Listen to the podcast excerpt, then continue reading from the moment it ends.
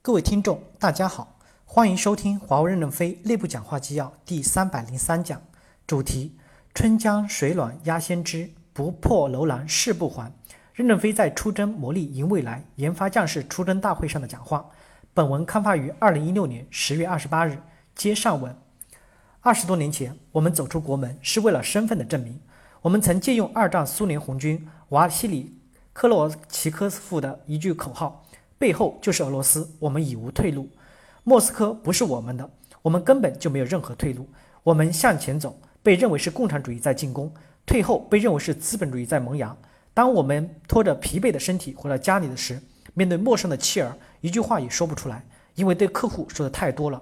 在他们最需要陪他们游戏、给他们讲讲故事的时候，我们生命的时间完全被为生命而战全部绞杀了。儿女总有一天会明白。他的他们的父母无怨无悔的一生，明白他们父母像中央空调一样温暖了全人类，没有像电风扇只吹拂他们的伟大情怀。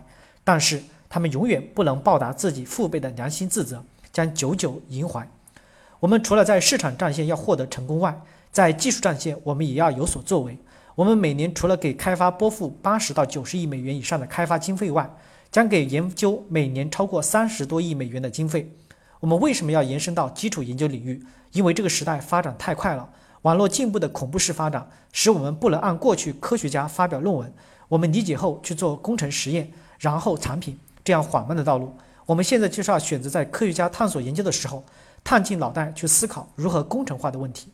我们不仅要使数十个能力中心的科学家和工程师努力探索，不怕失败，而且要越过工卡文化，大量支持全球同方向的科学家。我们的投资是不具狭义的目的的，正如我在白俄罗斯科学院所说的，我们支持科学家是无私的，投资并不占住他的论文，不占有他的专利、他的成果，我们只需要有知晓权，不光是成功的，包括他失败过程的知晓权，像灯塔一样，你可以照亮我，也可以照亮别人，而且灯塔是你的，完全不影响你产业化。我们今天集结两千多名高级专家及高级干部走上战场，让他们真正去理解客户需求。背上他们自己制造的降落伞，空降到战火缤纷的战场。春江水暖鸭先知，你不下水怎么知道天气变化？当前天气预报绝大多数都是美国做出的。美国不仅集中了大量优秀人才，而且创新机制、创新动力汹涌澎湃。我们要敢于聚焦目标，饱和攻击，英勇冲锋，不惜使用范弗里特弹药量。范弗里特弹药量指的是一九五一年八月十八日六时，美第二师长。拉夫纳少将以师的全部火力一起开始攻击983高地。九天时间的战斗中所消耗的弹药，仅炮弹就约有三百三十六万发，相当一门炮发射了两千八百六十发。美军的弹药量是平常的五倍，这就是所谓的范弗里特弹药量。一直不计成本的投入庞大的弹药量进行密集轰炸，和炮击对敌实施强力压制和毁灭性的打击，意在迅速的、高效的歼灭敌人有生力量，使其难以组织有效的防御。最大限度地减少己方人员的伤亡。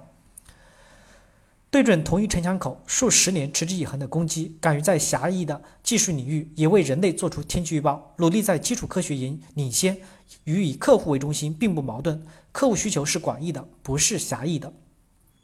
正如胡鹤坤所说的：“我们每年要破格提拔四千多个员工，以激活奋斗的力量，让优秀人才在最佳时间、最佳角色做出贡献。”人力资源的评价体系要一国一制，用什么考核什么，不进行无目的的考核，让前线将士聚焦在作战上。人力资源要研究热力学第二定律的伤死现象，避免华为过早的沉淀和死亡。